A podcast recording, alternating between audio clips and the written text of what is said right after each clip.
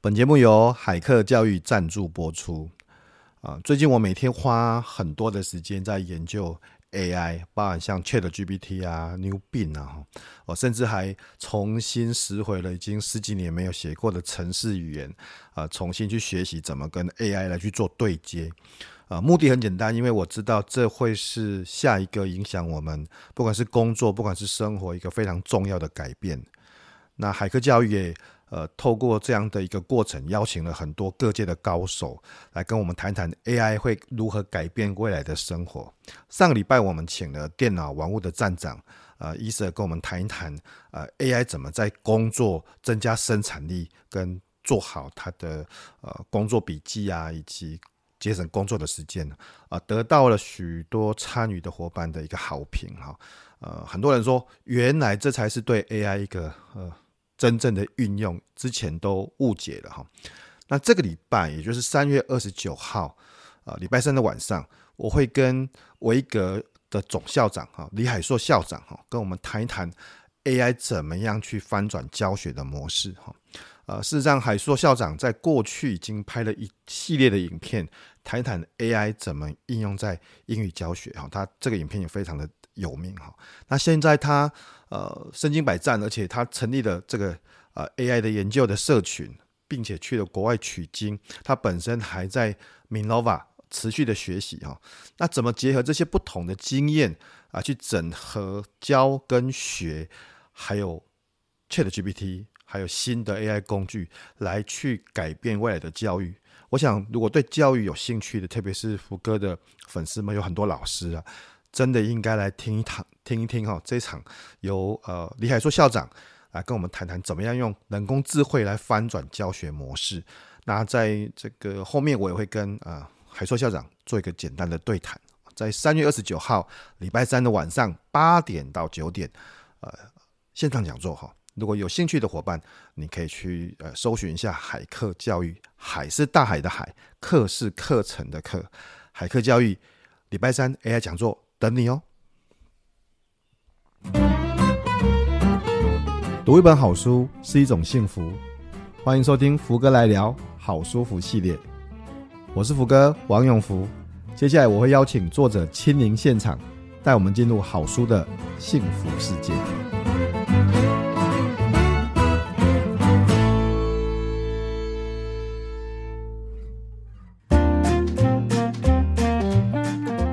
我们都以为啊，世界级的选手好像都是有 full time 可以去做训练，但其实也有很多选手，他们是就是这样拆解，然后不断的累积，他用让他自己的训练在他可能一整年当中不会断掉，来堆叠上去。那这会比起你可能过度强压这个高密度的训练，在短短的两三周内来得好。其实我觉得这跟台湾的文化教育很像，就是我们在。国小、高中，家长也好，或者是学校，瞬间压了很多的内容和学习量进去，所以导致我们一离开学生时期，哇，对学习好像就失去热忱。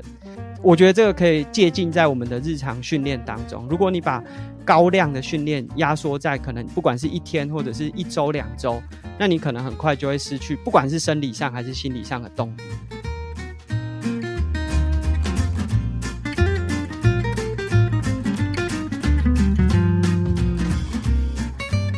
听众，大家好，欢迎收听这个礼拜的福哥来聊好舒服。呃，我们好舒服的系列呢，就是会每个礼拜邀请了一位作者来跟大家分享他自己写的新书。这样，呃，我觉得从作者的角度或是观点，应该会看到一些，呃，我们自己看书说不定还没有看到，或是不太一样的收获哈。那诶，谢谢大家对于呃福哥来聊系列节目的支持。我们福哥来聊有好舒服，永不服输，成功者的失败经验，那还有福哥跟你聊的不同的系列。那目前在那个呃 Podcast 上面有超过一百个以上的五星评价。那当然评价不嫌多啦，也希望大家可以多多给我们好的评价。我更希望大家可以订阅福哥来聊，这样子一个礼拜两集你就不会错过。啊，如果你是喜欢看文字的，那每个礼拜我会有一封信啊，写给大家，就是福哥来信。你可以到福哥的部落格去做免费的订阅，或者你直接搜寻福哥来信，应该就会看到了。啊，福哥的新书《游戏化教学的技术》这本书我真的写了好久啊。呃，其实最近也看到很多老师呃运用在自己的课堂上面有很大的收获，然后看到学生很棒的投入跟改变啊，也希望大家有机会可以去看看啊。最后面你可以去搜寻福哥的教学的技术线上课程。那今天呢，呃，非常的开心。事实上，一开始啊，这个出版社跟我联络的时候。那个出版社自己不晓得啊，就说啊，有一本这个讲给小铁人的书哈，然后呢，这是一个绘本这样子，那不晓得我有没有兴趣哦？我一看，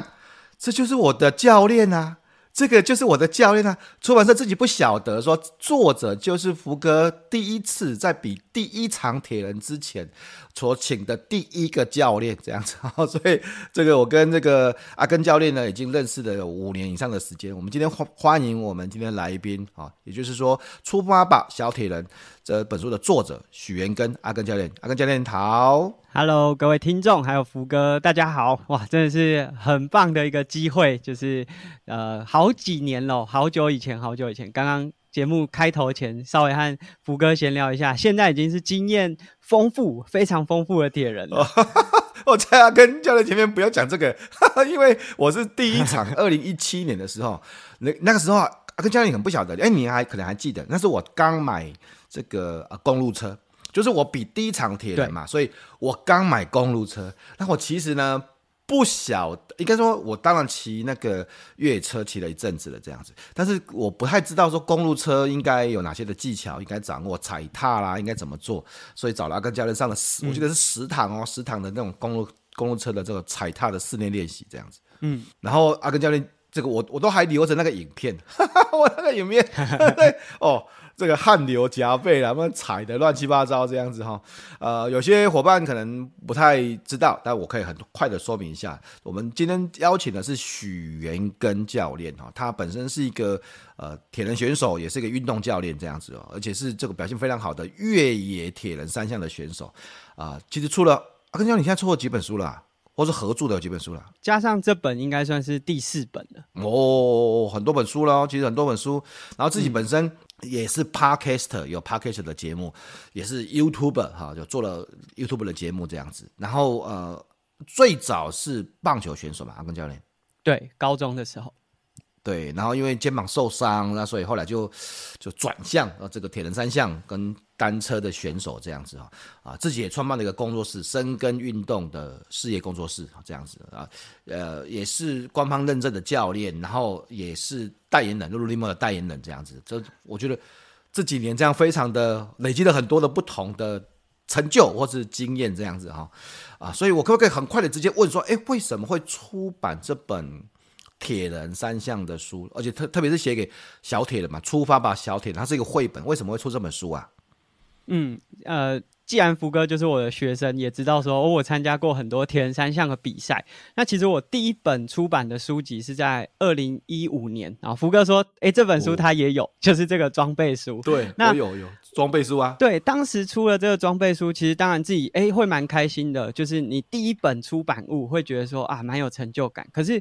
那可能过了三年五年，你发现里面的资讯其实有点，哎，开始如果现在去看，就会觉得有点好像不是那么符合当下的情境，所以就觉得说啊，这像这样书籍，如果我每一年都要更新，其实出版社可能也没有兴趣。那对于推广铁人三项的这个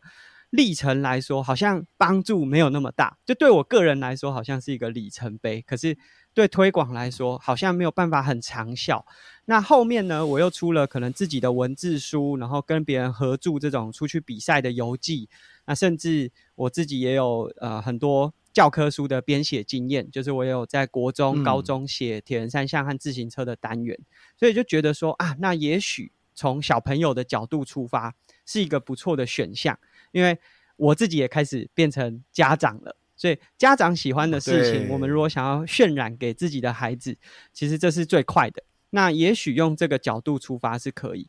那开始想要做绘本的话，就要做一些 research 嘛，所以就开始找说国内也好，国外也好，就发现哇，这不是只有台湾少，是全世界各地几乎都没有以运动为主轴的绘本。就除非是这种发源地，就是例如说环法赛的法国，他们可能会以自行车环法赛为主轴去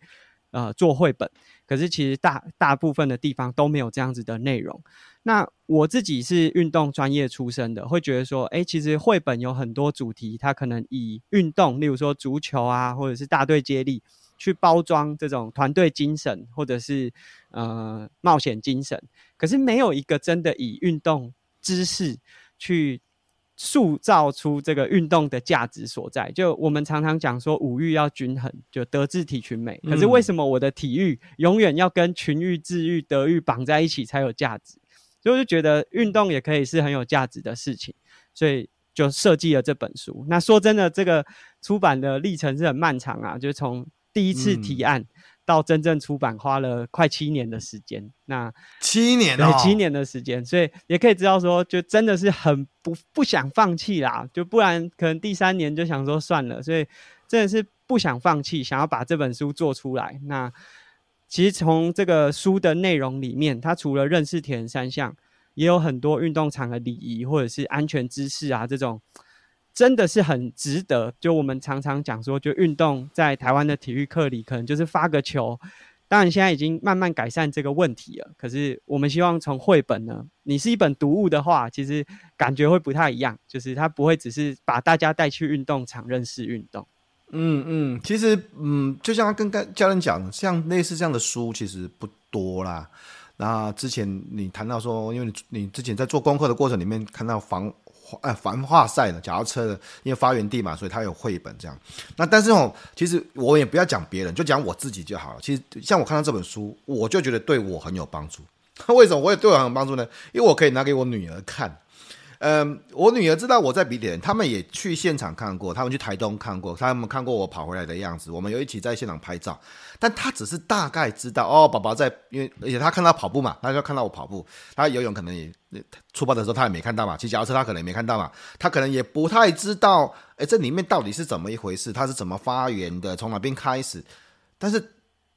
你我平常跟他讲，其实他也不见得是也很有兴趣听啦。但是呢。我如果给他这个绘本，哎，这这是绘本啊，就因为他我两个女儿都很喜欢看书，我就不用跟他讲那么多，就直接把这个书给他，然后他就会知道哦，原来他至少会更清楚的知道我从事的这个运动啊、呃，包含这运动要怎么训练啊，怎么开始啊，哪些这些细节，透过别人就是透过阿根教练讲的话，让他可以理解，是对我其实是。很有帮助的这样子哈，然后嗯，可是这个这个时候我就要回到说，嗯呃，一个最开始的原因，因为你看我，因为我在比铁人，所以我有被阿根教练教到，然后我也了解铁人三项的运动。可是很多人不了解这个到底什么是铁人三项啊？而且看起来很折磨啊，干嘛去做这么自我折磨的运动？它到底有什么乐趣哈、啊？阿根教练。嗯，我觉得可以分成比较浅层和深层来说。我觉得从浅层好了，就大家可能从事这种耐力型的运动，就例如说跑步或铁人三项，可能刚开始都是，呃，以我们的年纪啊，可能是中年，哎，发现说好像该找个运动来维持我的身体机能，然后让这个身体可以更健康。那初期是这这样子的方式切入，所以可能也不是很喜欢，所以也没有到乐趣。但你开始发现说，去跑步的过程中，无论是这个跑步的速度会让你欣赏风景的时候，还蛮舒服的，而且加上你在喘的过程中，你会更融入在你自己的内心，就是。跟自己对话的那个过程，那慢慢的，你可能会去参加一些比赛。我们以铁人三项的比赛来说，它可能是在呃有水域，然后路线也很漂亮，车子不会很多的地方，所以你用这样的方式可以去欣赏很多很漂亮的风景，甚至呃不不管你是跑马拉松还是去铁人三项的比赛，呃很多海外的比赛都是很漂亮的。所以我觉得这是比较浅层，可是我觉得如果开始玩的比较多场，例如说福哥也参加几场铁人三项比赛来说，比较深层的，就是像我之前前阵子有在找工作，这个招募网站上面常常会说，呃，我们需要的人才是可以单打，也可以团战，就是你可以一个人去执行，嗯、但是如果需要团队的时候，诶，你也可以加入。我觉得铁人三项的训练有一点这个程度，就是如果扣除比赛，你训练的时候。大部分跑步、骑车、游泳，你就是跟自己在竞争嘛。你用你自己的配速、自己的能力爬上一个坡，或者是完成一段距离。可是很多时候，就是训练的时候，你也需要一些伙伴。就互相激励。那在这个过程当中，其实大家是可以有一些互动，可是你又可以很嗯、呃、绽放出你个人的价值。那相较于其他运动，嗯、例如说我自己以前是打棒球的，在我能力很差的时候啊，我根本没办法上场，我就坐板凳，然后要一直熬到能力到某个程度，我才有办法参与享受那个比赛。那如果对一些能力还没有到的时候，他就根本没有办法享受到这个运动的乐趣。所以我觉得这是铁人三项一个很特别的地方。你可以自己训练，但是如果有团队的话，加入他们，你又可以获得更多不一样丰富的体验。嗯，我觉得铁人三项当然就是一个，就像你讲，当你说浅层在谈这个风景啊，然后运动的开心啊，但是其实最深的地方就是它就是一个自我挑战的过程，它是一个自我成就的过程，但是也可以跟团体一起，呃，因为田，我常常讲说完赛就是胜利嘛，每每个人有不同的程度嘛，但是要完成一个铁人比赛。是真的很不简单的。我当然没有像阿根教练这么有经验，但是我们就以最基本的铁人五十一点五公里的铁人三项来来讲哦，游泳要游一千五百公尺，然后呢，脚踏车要骑四十公里，对不对？跑步要跑十公里这样子哈。那这个标准的建议成绩的，因为有的就没有抓那么紧，就四个小时之内要完成嘛，四个小时之内最最长四个小时之内完成。然后如果往往上再一个 label。一一三的铁人哦，那就长度又加倍了。游泳一点九啊，然后呢，这个脚踏车就九十公里，各位伙伴，九十公里啊，九十公里。那跑步跑个半马，二十一公里，呃，随随便便，我上次好像六个多小时，哈、哦，六个多小时。但当然，像阿根教练这种精英选手，可能三四个小时就结束。但是我们这种大叔 选手就要六个多小时，还有朋友九个小时的这样子。你看，连续要在九个小时。然后就不用，更不用说，我接下来明年想要挑战的，这这个超级铁人两百二十六公里。哎，阿根教练，可不可以？你书上面有谈了，两百二十六两百二十六公里到底是多远呢？大家可能心里面没有感觉嘞。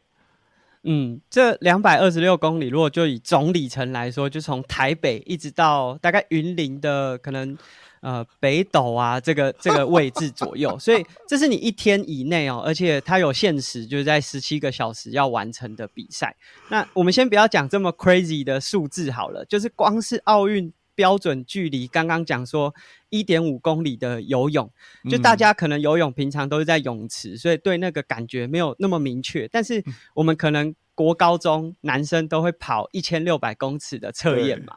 对。你就想说，你游泳要游那个距离，所以其实就不管哪一项哪一个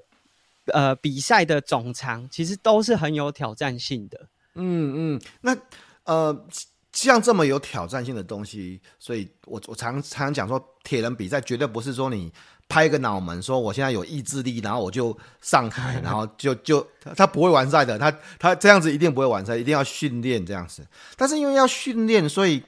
嗯，阿根教练，因为这本书又是讲小铁人，所以小朋友适合比铁人吗？啊、呃，家长可能会很担心，这样会不会运动过度啊，对发育有影响啊？你你的看法呢？嗯、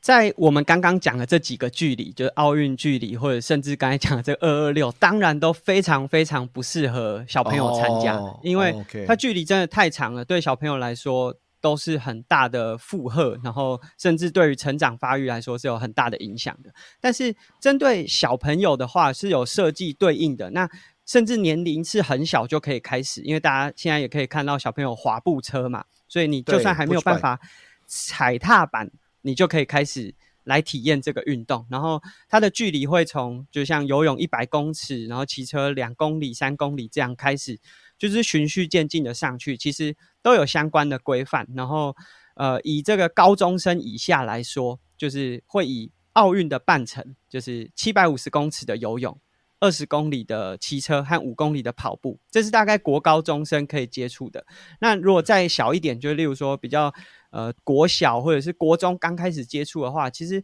也都有这种大概三百两三百公尺游泳或者五公里骑车之类的，就是它会有一个对应的方式去让小朋友参与。其实你把每一个距离抽出来看啊，都会知道说，哎，其实没有很难。呃，例如说我们从家里，呃，假设骑去学校，可能也是两公里那以小朋友来说，都是可及的一个距离范围。所以我觉得这些距离在设定的时候都有它的目的。那台湾其实有很多的运动都会有点过早让小朋友投入专项，包含铁人也是。Okay, 我们现在在这个环境当中看到，可能国中就让他比这个五一五的距离，当然都不太适合。我看到有些，对对对。嗯很多，所以这也是我们出绘本很大的一个用意，就是在阅读的过程中，也许家长本身就是铁人，已经很了解三项，但是在看的过程中，他可以重新去思考说，诶，这个对小朋友来说会不会有比较大的冲击？是不是有一些需要调整的？嗯、对，嗯，我觉得这个这个很好。你知道阿根教练其实有曾经有读者啊写信来问我说，哈。他说：“呃，因为因为我之前也谈到说，铁铁人三项比的不只是运动，它其实在锻炼我们的意志力，它锻炼我们自律跟意志力啊。嗯、然后这个读者就说：‘啊，那福哥，你会不会建议我早上五点拉小朋友起来，然后去晨跑，然后开始比铁人？’ 我说我不建议，我我不建议，我当然不建议的。就是我觉得这小朋友是要鼓励，不是要强迫他跟你去做一样的事情啊。他他如果喜欢，当然我们可以。”在基于他的成长的过程里面，让他多了解，然后可以参与。就像那个刚才小铁人，他其实我我去现场看过嘛，去 CT 看过那种小小铁人跟小铁人这样子，其实都是有趣有趣，嗯，小朋友觉得也蛮有趣的，然后挑战这样子，然后有很大量的安全戒护这样子，然后在确保安全的状态之下的的比赛，最重要的还是有趣啊。有时候我我发现我孩子如果真的要像跟我跑跑步啊，之前我们在那个公园，我自己在练习。呃，跑步这种呃慢慢跑的，我跟，孩子他都不会累啊，我我还比较快累，他他他都还没有累，我都很累了，真的是。所以他们其实是就只是说引导啦，引导他这样子啦。所以我觉得这本书当然不只是适合孩子啦，我觉得大人哦啊带着孩子看啊，大人本身自己一起看这样子，我想对大家都很很蛮蛮有趣的，而且很有帮助哈。那因为刚好。难得这个阿根教练来这边，然后也好久没有问你。如果说，就像有有些人，就像我刚开始二零一七年的时候，刚开始要比第一次铁的时候，其实我有什么方向都没有啊。那你会建议说，如果假设听节目的听众说，好，那我今年我我发现很多人的目标是要比铁人哦，就那我今年想要开始比铁人，那他应该怎么开始啊？嗯，我觉得可以分成两种，因为我身边可能也会有这两种类型。一种是他其实三项都已经不错，呃，不能说不错，就是会，他也会游泳、会骑车、会跑步，所以他其实不太需要真的很花时间去学其中某一项的，就是最基础。就是他也可以，例如说泳池一次游个十趟，然后 U bike 骑很远，啊跑步可能也跑个三 K、五 K 都没问题。那像这种的话，我觉得就是你要开始。循序渐进的慢慢把量拉上去，因为你以前可能都是单项单项做嘛。嗯、那初入初入门的时候就是循序渐进，不要说哎、欸、看了某个选手的课表，觉得说哇这个很酷，然后就就照照抄。那有可能啊，你你可以做完，但你可能要休两个月。那这是我们最担心初入门的时候，这些已经有一点点基础，就是他游泳也不不会那么怕水。这这个是循序渐进最重要的。那假设是三项你都不会，就是有有蛮多，就是以我很多，不然就是一 一两项不会的，不然就是像可能像我之前刚比的时候，那时候我我跟您见面的时候，我游泳才刚学自由式，我会游泳，嗯、但是我自由式没办法游，那时候没办法游超过两百公尺，两百公尺以后就会很喘这样子，嗯、所以那时候跟您见面的时候，其实就是我刚学自由式。大概没有多久吧，两三个月。然后呢，我刚买这个公路车，路车所以以前是没有骑过公路车。然后跑步是到现在都还很烂这样子，所以所以遇到这种情形，哎，应该怎么办啊？嗯，如果是这样的话，我觉得其实你内心都会自己就有一个底，都会觉得说，那我先练游泳，因为。游泳是放在这个比赛的第一项啦，所以大家都会先把游泳放在前面。那我当然觉得也对，因为为什么比赛的时候会把游泳放在最前面，也是因为安全的问题。就是你要在让选手在体能最好的时候面对一个最具风险的运项目，所以你当然先把游泳练好是很重要。那我觉得如果可以的话，就是由专业的教练带你学会所有游泳的技能。那但是好了游泳之后，其实大家很常会忽视陆上项目。以出铁来说，因为他们会觉得说，那我就是游泳 OK，然后可以游到那个关门的时间就就行了。但其实因为陆上项目毕竟是整个三项当中占比时间最长的。如果你把那个就是每个选手比赛的时间拿出来看，嗯、可能游泳只占了整场比赛的可能百分之二十的时间吧。但是，嗯，陆上项目是大家很容易忽略掉，尤其是骑车，因为大家如果你会骑车。通常在台湾也都会骑单车，都会觉得说骑车应该不用练，就是练头和尾、游泳和跑步。但是因为单车是一个需要花很长的时间，而且比赛的时候也是一样，所以很多人很会跑步，但是因为他在骑车的时候就把自己弄爆掉了，所以他在即便他本 本身有很好的跑步能力，跑步也都用走的。所以对初入铁门铁人，然后他三项这个学习历程上面没有办法。一次把三项都学齐的话，一开始当然是游泳先，但是再来呢，我会比较建议是骑车。那骑车的时候，因为你同时也会有心肺的提升，那再搭一点点的跑步，其实在比出铁的时候就可以有一个比较稳定的表现。那当然，如果要再深入的话，嗯、它可能就有很多这种时间上的分配啊，或者是你的优势劣势的考量。那其实我觉得，刚刚我们有讲说，这个初入铁人，你是三项都已经会一点点，或者是什么都不会，其实是现在我可能比我年纪再大一些的，因为我们以前可能在上游泳啊，或者是跑步的时候都没兴趣，所以都不会。可是其实现在小朋友他们能够接触到这些运动的教学是越来越多，所以很多相对来说就是。嗯它都是带着一点点的技能，那循序渐进就变得真的非常重要。因为很多家长会看着自己的小朋友说，他可以游两百、游四百，然后跑步也都可以跑个五 K，他就会觉得说，那我不要报小铁人，我就直接去报五一五。所以这个也是对很常见、很常见的问题。对，对，那这是我我给不一样出铁的一些小小的建议啊。对啊，当应该是说。就像刚才阿耕教练的经验呢、啊，你不要，我们就不要讲别人，就讲我自己好了。我我是那时候比第一场铁人的时候，就是先练游泳嘛，练自由式嘛，嗯、然后呢，跟阿根教练就就真的就练脚踏车，然后我跑步其实没什么练，跑步其实没什么练哦。但是我第一场就我记得三个小时五十几吧，就是反正就完赛，顺利完赛，也没有什么痛这样子啊、嗯，也也没有太痛苦这样子哈。然后最近其实我朋友，我有几个朋友也刚去年的时候刚比完台东的超，就他们的初铁，台东在比台东超级铁。嗯、我有一个朋友叫 John 全志强老师啊，他在报名的时候是什么都不会，诶，游泳不会，没有脚踏车，跑步没有跑步，没有跑过超过五百公尺这样子，然后从纯粹就零哦，程度是零，嗯，然后就是半年之内把每个东西补上来这样子，然后也。顺利的完成他的铁人的的出项，所以我觉得，呃，有计划的训练，然后循序渐进。如果没有的话，可能找到教练资源，其实是一个我觉得蛮重要的。就是主要还是不要受伤嘛，就是嗯，你你运动还是不是为了受伤这样子。那但是阿根教练，我发现哦，包含我自己的经验，包含我看到很多朋友的经验。我发现游泳这个事情不是会游泳的问题而已啊，会游泳在游泳池会游泳，跟在开放水域哦，像台中活水湖，或是甚至像这种大鹏湾，这完全的不一样哎。这、嗯、所以到底要怎么去适应这件事情啊？嗯，对，所以开放水域真的是基本上，即便你已经会游泳了，第一次去，包含我自己第一次下到开放水域是在爱河，那就是截然不同的感觉。对，就是。你你在游泳池，像我都可以连续什么五十公尺、二十趟，就等于一千公尺这样连续不停的游。可是，在开放水域的恐惧感，因为它水深很深，然后看不太到，再加上你身边会有人，那时候啊，就是像那种可能水域没有那么干净，所以例如说有个垃圾袋稍微碰到你的脚，你都会觉得哦好紧张，然后脚再踢快一点。那那比赛过程，哦、对，心里就会觉得好像有点担心。那我觉得最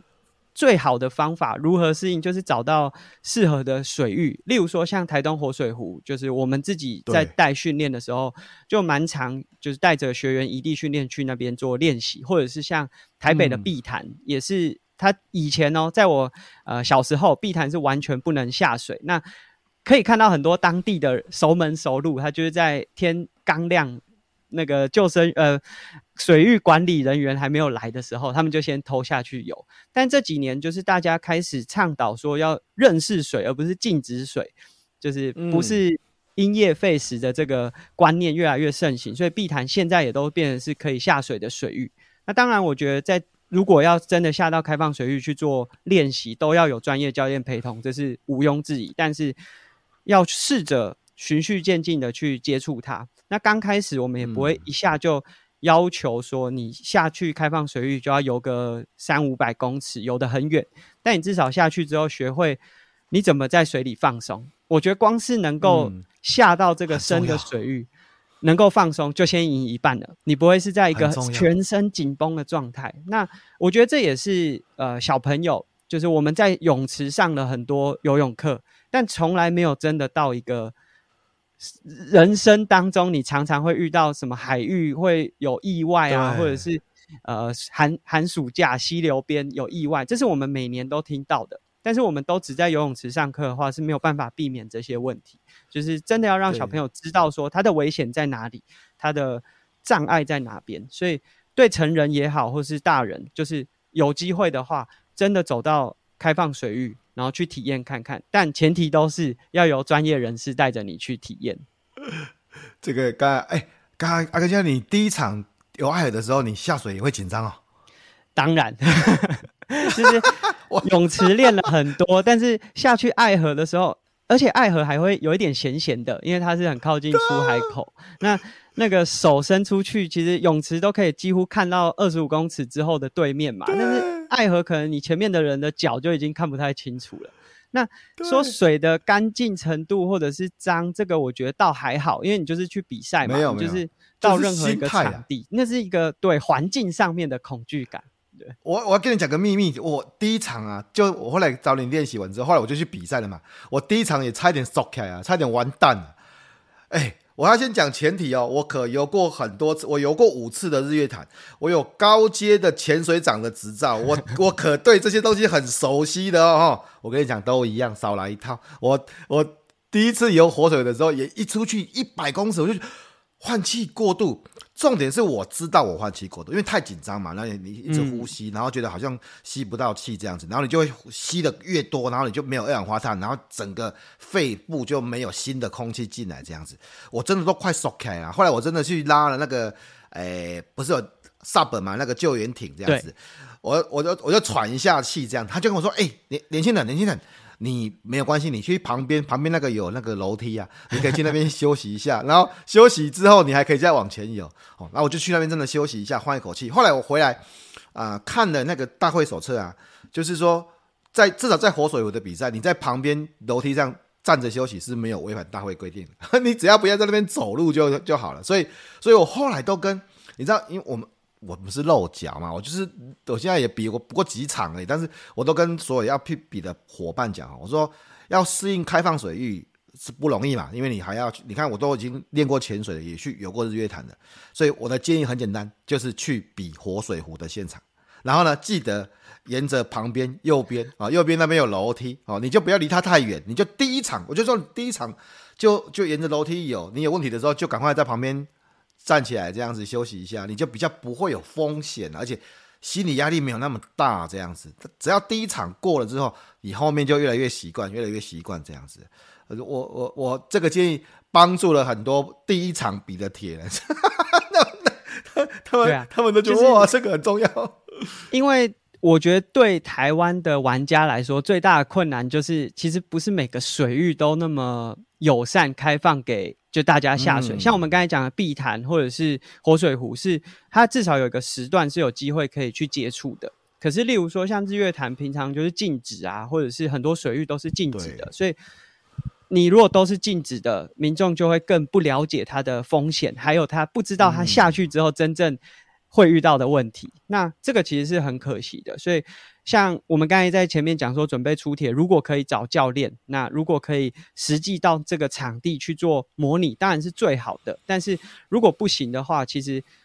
真的要了解，就是像福哥刚才讲，你报名最安全的水域的比赛，然后先去体验看看。相对了，对，相对来说，活水湖因为就很像一个大型的游泳池，相对来说，对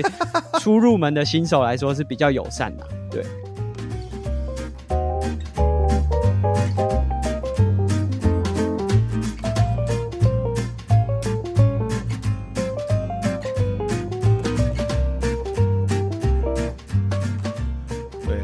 有人带着，然后就每每个人都当过新手嘛，我也是我也当过新手。你看今天最开心的就是知道说阿根教练原来第一场有爱喝的时候都一样，少来一套都一样。我还看过那个村上春树的书啊，他前三场铁人都被捞起来，他他都一样就吸不到空气，然后过度紧张，换气过度。他他的书上面有写，可以去看他的关于跑步。我想说的是这样子。那那个阿根教练因为。铁人三项其实也有三项的运动啦。那一般人上班族，当然我比的时候，我自己也有工作嘛，不是我们不是专业选手嘛。那你说一般的上班族，或是一般的就是要上班啊，或者有工作或是事业，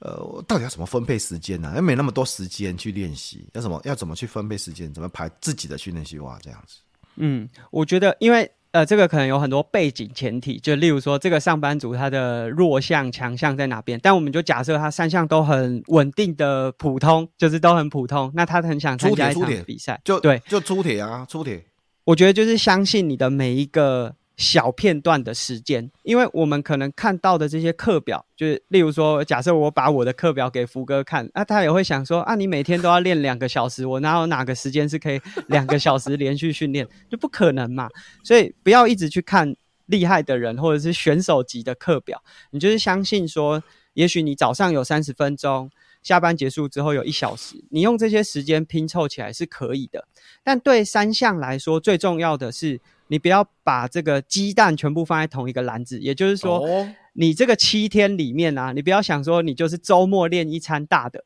然后就想哦后面的六天休息。你要每天就是持续循序渐进的去训练。我觉得这有两个好处，第一个就是如果你每天都练，你会有呃 Today is not my day 的这种就是状况很差的时候，哎，有可能你比赛会遇到嘛，所以你会试着去在这些状况比较不好的日子里。去调试说，那我是不是降一点配速，或者是稍微修正一下？所以你可以去修正。那另外就是说，你这种循序渐进，就每天可能只有用一小时、半小时的方式，其实你会稍微带着一点前一天的疲劳，然后再到下一天。那这个循序渐进的累积，其实也会帮助你去堆叠你自己的体能。那刚刚我们其实不管是呃青少年也好，小朋友或者是成人，都有讲说循序渐进的重要性。因为我们最常真的就是看到很多人会很希望在他周末突然练一个大的，就是什么骑车 一一百五十公里，对，比赛距离，就他会把二二六在他的其中一天训练做完。可是我们要去想的是，我练完这一天之后，我要休多久？那假设我练完这个二，uh, 就是在那一天模拟完一个二二六之后，可能要休两三个礼拜。那我后面不训练的话，状况不就一直往下掉？所以在三项，尤其是上班族这种，我们有工作，包含我自己日常生活当中也都是有工作的，所以我们都是尽可能的去拆解我们这些零碎的时间。例如说，在早晨三十分钟啊，我可以稍微游一下；下午、晚上再找个时间。其实。呃，我们都以为啊，台湾呃，我们看到这些世界级的选手，好像都是有 full time 可以去做训练，但其实也有很多选手，嗯、他们是就是这样拆解，然后不断的累积，他用让他自己的训练，在他可能一整年当中不会断掉，来堆叠上去。那这会比起你可能呃过度强压这个高密度的训练，在短短的两三周内来得好。其实我觉得这跟台湾的。文化教育很像，就是我们在国小、高中这个期间啊，就是家长也好，或者是学校，瞬间压了很多的内容和学习量进去，所以导致我们一离开学生时期，哇，对学习好像就失去热忱。那，嗯，我觉得这个可以借鉴在我们的日常训练当中。如果你把高量的训练压缩在可能不管是一天或者是一周、两周。那你可能很快就会失去，不管是生理上还是心理上的动力。嗯，所以我觉得平衡呢、其实今天跟阿耕教练呃再次谈一下铁人三项这个事情。当然这本书是写给小朋友看的，呃，小铁人哈、哦。那呃，可是我觉得不管是给孩子看的出发的小铁人，或是呃大人的铁人三项，从标标准的铁人到一三到二二六，我我觉得铁人对我了哈，就我们今天不要说只是为了啊跟教练的输，或是为了来比，我说我自己，因为我自己本身也比了这么从二零一七年到现在五年的时间，基本上每年都有比赛了，每年都有比赛。嗯，我我自己觉得两个重点对我来讲，两个收获，第一个就是说。其实铁人训练哦，我们先不不管那个身体呀、那个什么体能，那个我们就先不管吧啊、第一个就是对我精神上面的锻炼哦。其实就像刚才阿根教练讲说，嗯、这本书本来已经快要这个腰斩了，已经没办法出版了。嗯，你看你你不会放弃，对你就是不会放弃，因为我是一个铁人，我就不想放弃，我不想放弃。我在我在过去的这些年里面，不管不管不管我读博士学位了，不管我出版书了，不管我做什么事情。其实我觉得铁人运动对我的一个从骨子里面的一个锻炼，就是我虽然我虽然现在觉得很辛苦，但是我不会放弃。我不，我我知道，我感受得到我现在很辛苦，我知道，但是我现在不想放弃。我我我不想就这个时候停下来，因为我觉得我要完成这个比赛，对我就是一个胜利，而且是我跟我自己的比赛，不是为了我要跟谁比速度，也没有谁跟你看我们每个人回来的时间都不一样。啊，回来的时间，但是我们不是职业选手，我们就只跟自己比赛，这第一个，所以我不会放弃，这第一个心态。那第二个就是你刚才谈到那个时间安排的平衡，这样子。其实，在过去的这么多年，从从我们认识二零一七年到现在，那这几年我出了大概四五本书吧，哈，写了，嗯，我有读完了一个博士学位嘛，然后又做了一个线上课程，呃，我其实做很多很多，那其他平常上课呢就不用讲了哈。所以很多人都问我说：“哎，你怎么有时间训练铁人？铁人我至少都有三个月的完整的训练周期，这样子。嗯，怎么有时间？你就是把铁人训练当成是行事力上面的一环啊。就是你你你今我今天早上要写作，要写书，要干嘛？我可能下午就写三点跑步，好，就我就会写这样子，就是所以它就是成为我行事力的一部分，这样子。它不会是说我。”礼拜一忙到礼拜六，就像你讲，那礼拜天练一个大的，然后就直接挂掉，然后又又休息五天这样子。我觉得，我觉得平衡三项嘛，三项怎么平衡，我觉得也是很重要的哈。所以顺着这个这个问题，我再问一下阿根教练，就是你自己本身除了是三项的选手，你你有做了 Podcast，你又要呃做 YouTuber 这样子，你还是这个 Lululemon 的大使，你还要别人要教课，哎，那你是怎么？安排时间啊，怎么分配这些事情？嗯，其实我觉得，呃，刚开始都没有想那么多，就是每个角色，我也不是有目的性的去预设说我要成为一个 podcaster 或者是什么样的角色，但是我们在做的时候会希望说我在做某一件事的时候，可不可以有更多可能性？就例如说，我有。呃，在二零一九年的时候转成职业选手，就转成 Xterra 这个越野三项的职业选手。那他每一个就是出去国外比赛，可能就会是一周十天。那他会中断我可能某些计划，或者是教课，嗯、但我就要去思考说，我如何在这七天十天，除了比赛，然后去当地去创造出一些更多不一样的。机会或者是内容出来，那我觉得这个就是当你有意识的在做每一件事情。嗯、就是我自己后来也有一段时间是进到公司去上班，我觉得当然在公司上班会有不一样的心态，因为你可能领大的薪水或者是怎么样，但是在不同的状态下面，你在思考的时候，如果你是很主动的。去思考自己的可能性的话，就例如说，我去比一场职业组的比赛，我觉得我除了参参加完这场比赛，也许我可以出个一两支影片，介绍我的比赛流程，嗯，然后或者是在当地的这个体验，嗯嗯嗯嗯、或者是回来之后可以把我的这个内容转换成文字，甚至是后来疫情的期间用 Podcast 的方式去把这些故事说出来。所以刚开始并不是说我已经预设了我有 A、B、C、D 四个角色，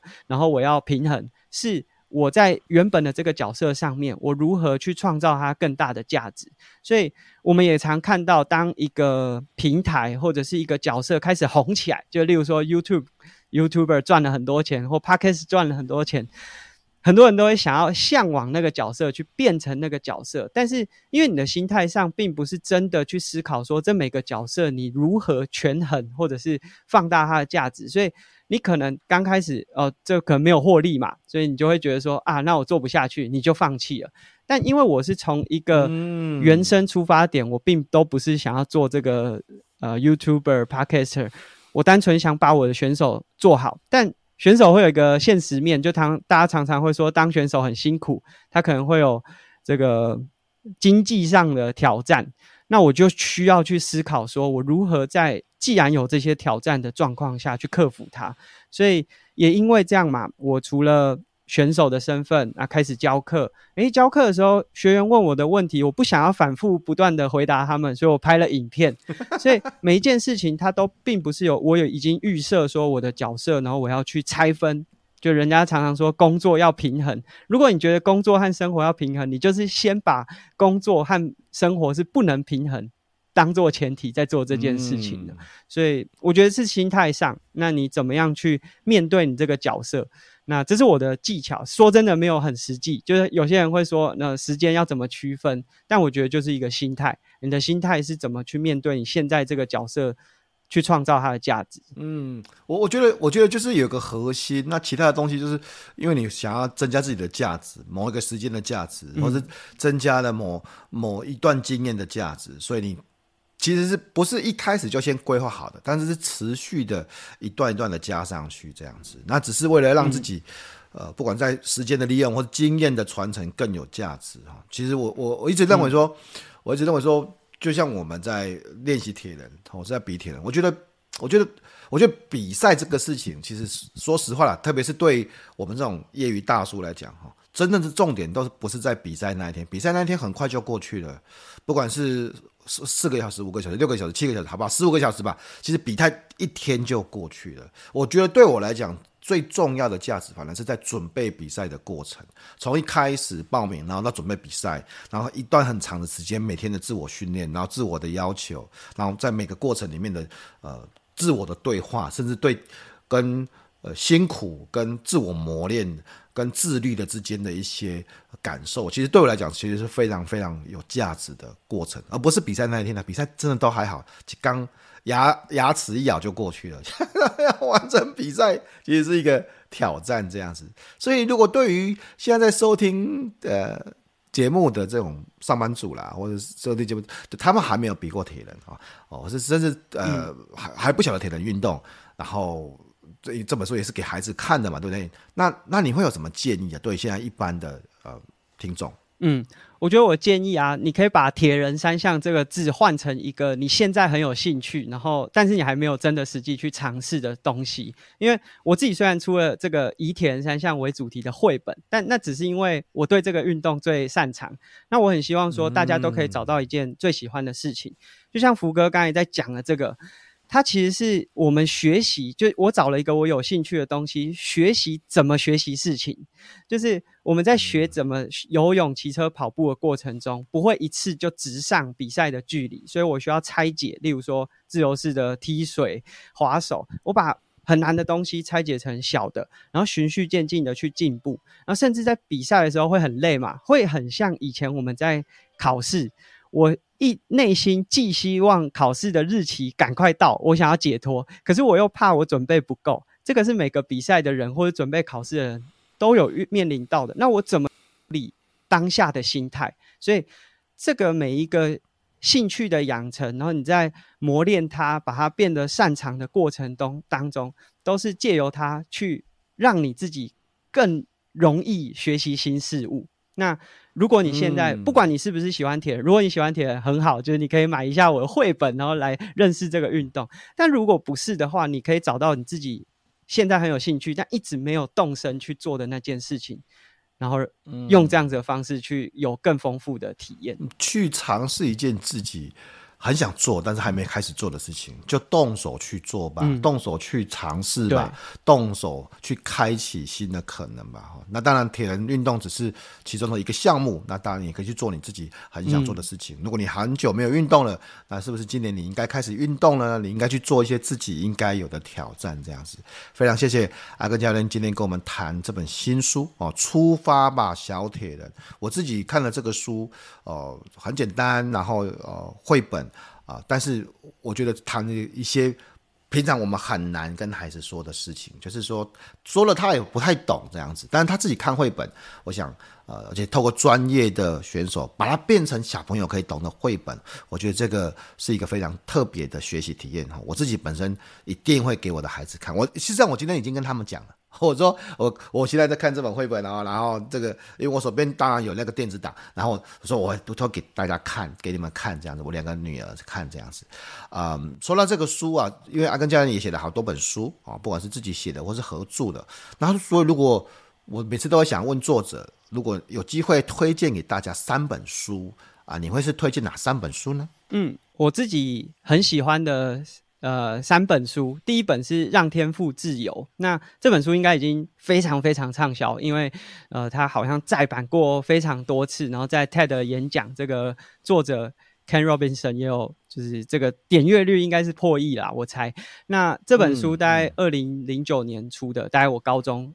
左右有中文版，然后我看了这本书之后，呃，觉得对我自己影响很大，因为我自己是体育班的学生，那。我们一直就在当时，现在当然有慢慢改善，当然那个刻板框架还是在，就是大家会觉得说头脑简单、四肢发达这个框架，所以其实，在整个社会的印象上，我们其实有一点点被框架住了。那这个框架我们自己不认为，可是如果大家一直有这样子的想法，其实对我们的发展在心理上都会有一点挫折。所以当时我看了这本书。是对我后面有很大的影响。那另外一本书也是差不多的时间点出版的，嗯、叫做《最后的演讲》。那这个就是呃也是非常知名。那这位作者也是真的就是他对人生当中就是最后一场演讲，把它呃利用书的方式。如果大家看完书之后，其实也可以去听那场演讲，也是很有启发。那之所以这两本书对我影响这么大，就是都在我高中。在体育班的期间，我刚开始看书，我真的是什么书都看。那因为这两本书里面的很多内容和观念，影响了我这种如果想要做就要赶快去做，或者是呃不要小看自己的能力的这个想法。所以这两本书是我、嗯、呃前面要推推荐给大家。第三本书呃不是一本实际上有的，但是要推荐大家，就是也许是阿根出的下一本书。那。虽然讲是这样讲，好像是老王卖瓜自卖自夸，可是我想说的是，就是我们常常听到很多专家或者是呃有名的人推荐的书籍，但我觉得真的要能够开始养成阅读习惯，最重要的是你找到一本，诶，你看书名或者是你觉得，诶，你就是有兴趣，就跟我们刚才讲养成兴趣是一样的，你不用一定要 follow 别人的脚步，就是你看到你觉得有趣就开始。刚刚前面讲的这两本书，就是我当时刚开始在高中觉得说我要多看一点书的时候，我就是从那个热门书籍里面，就是挑了我看起来封面觉得我最顺眼的两本，没想到就是对我影响真的很大。所以我觉得这个第三本书没有一个很具体的内容，但就是你想看什么，就开始养成阅读习惯。嗯，非常棒的三本推荐。第一本书就是《让天赋自由》哈，呃，非常棒的，我非常欣赏啊。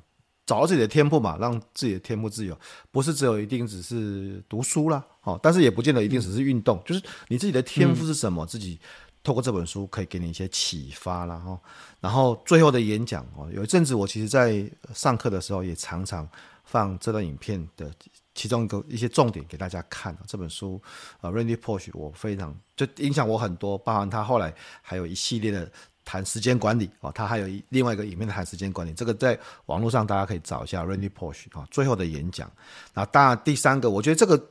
下一本书你喜欢的下一本书，不管是阿根交流的下一本书，或是你自己喜欢的下一本书。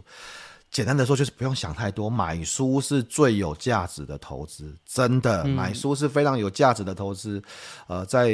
我家了哈，在福哥家，我都跟孩子讲，你们每次去书局都可以选一本书离开啊，选一本书离开，选你喜欢任何一本书离开，这样子。呃，有些人会问我说，那怎么选啊？我说没有啊，小朋友选什么他就选什么，他喜欢什么他就选什么，这样子啊。啊，会不会选错？选错又怎么样？就是我觉得买错书，买错书的价值太低了，买错书你不看而已啊，呃，一两百块、三百块，好吧，四百块，好，那拜托，这个大概各位平常好吧，我们说节省一点嘛，你就是一天的便当钱就是一本书这样子，一天呢、啊，是吧？一天吧。但是一本你你有没有想过挑对一本好的书？就像刚才阿根，呃，你谈到你看到《让天赋自由》，你看到最后的演讲，其实你也不是特别选书啊，你从排行榜上面看起来漂亮的，嗯、然后就 觉得好的去选啊，但它就影响你，呃，十年二十年到现在啊，对，就就一个便一天的便当钱，好不好？我这样讲也不会太夸张，就影然后影响了你一辈子。你挑错十本书又怎么样子？所以，我我也偷偷告诉各位一个教养的秘密了，我就是让我的孩子每次去书局，我都跟他们讲，你们都你们来书局就可以挑一本书回家，你们自己去选你们自己想要的书，这样子。有些书也许回来之后他们就不看，真的真的我知道有。啊！但是我跟你讲了，孩子也很聪明的，他知道下一次他就不要去选这种这种书了啊！他我我透过这么小的时候让他学会怎么挑一本他自己喜欢的书，这不是一件很好的事情吗？哦，所以呃，今天就非常谢谢阿根教练，很难得在五年之后透过一个新书出版的机会。呃，跟网络在网络上面要跟阿根教练见面这样子哈，那大家也可以持续的去追踪哦，阿根教练的这个 Podcast 的跟 YouTube 哈，呃，Podcast 的叫跟我闲聊哦，跟这个是耕种，就阿根教练的耕种的耕嘛，跟我闲聊哈啊，然后的 YouTube 是呃 YouTube 就是两个吗？阿根教练？对对对，就是我有分成一个可能比较教学，就是呃你骑车啊、铁人三项相关的教学内容，所以 Can Sport 就是也是我工作室的英文名称啦。那另外一个可能就是我出去比赛的一些游记，所以可能是一些比较呃简单来说废片，但是也许对一些 有在参加铁人三项或者是有在参加一些比赛的伙伴，呃，我对我来说其实只是一个记录个人生活，但是。也许对有些想要参加比赛的人来说，诶，也是一个不错的经验参考。嗯，所以其实大家如果从一个地方跟我闲聊，跟记得是耕种的跟，跟我闲聊这个 podcast 的，应该就可以陆陆续续连接到阿根教练其他的像 YouTube 的资源了，包含像这个 Ken Sport、嗯、K E N G S P O R T S Ken Sport 跟蛙许阿根哦，蛙是这个蛙蛙叫的蛙，许、嗯、是这个这个许这个姓名这个许嘛，言午许哦，阿根哦，蛙许阿根，所以大家就可以看到阿根教练包含。呃，运动的一些想法啦，然后一些对于呃铁人三项运动专项的部分，甚至是废片，哈哈，有趣的废片，那大家都可以去看一下。当然，最重要的是，我非常推荐大家可以去买阿根教练的相关书籍，哈，包含说这本书《出发吧，小铁人》，好，以及之前的，如果你是。嗯呃，已经开始要去迈向铁人的这这个训练了，你可以去买阿根教练之前写这本书《铁人训练比赛装备全图解》这样子。阿根教练还有其他的书，《孩子经》《妈妈经》哦，呃，大家都可以去看一下这样子。买书是最值得的投资的，我是真心这么认为哈。然后所以记得大家也要去买福哥的书，哈哈哈哈哈，要去买福哥的这个游戏化教学，对我来说帮助也很大，就是我在。对，看完之后刚好要带一个训练营，就把这个训练营用了很多那种分组啊、竞赛啊、累积积分的方式，让就是学员参与的这个氛围可以更有团体性。就我们刚才讲嘛，铁人三项很个人，但我们希望在团体的过程当中，它可以有更多。不一样的互动，所以真好，我也很推荐这本书。真好，真好，想不到连铁人三项的训练都可以用这样子。阿根教练真的有看哦哈，啊，所以大家可以去看游戏化教学的技术，或是教学技术线上课程啊。今天很开心的。这个时间啊、呃，教练最后面有没有想什么话是想跟大家说的？嗯，就是我不确定是不是每位听众听了都对铁人三项很有兴趣，但是 如果有机会的话，我们就铁人赛场见；如果没有的话，就是在阅读的过程中，希望大家也都可以找到自己还没有做但很有兴趣的事情，大概就是这样。好，铁人赛场见了，明年换我二二六了。好，加油加油加油！谢谢大家，我们今天节目到此结束，谢谢大家，拜拜，拜拜。